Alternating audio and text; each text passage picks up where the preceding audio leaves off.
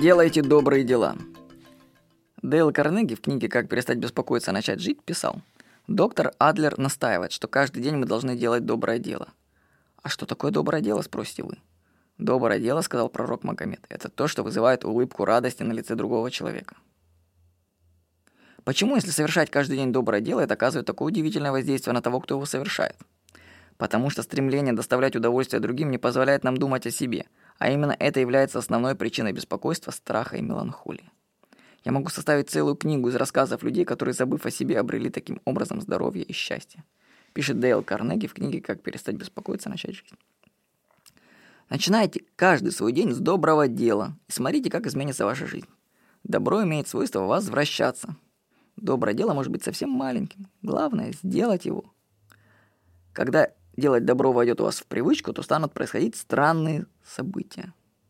Возврат добра ускорится. Вот, ну, например, стоим с семьей во Вьетнаме в кассе супермаркета. У нас тележка продуктов. За нами девушка с одной бутылкой воды. Я пропускаю ее вперед перед собой. Она довольно улыбается. Тут же подходит женщина, становится за нами и предлагает нам воспользоваться ее карточкой постоянного клиента и получить скидку 3%. Совпадение? Вряд ли. Делайте добрые дела каждый день, и ваша жизнь начнет меняться. Эта заметка написана 4 января 2014 года в Сiem Рипе, Камбоджа, в Сахалай, Ангор, Вилла Ресорт. Да, там хорошие виллы были. С вами был Владимир Никонов.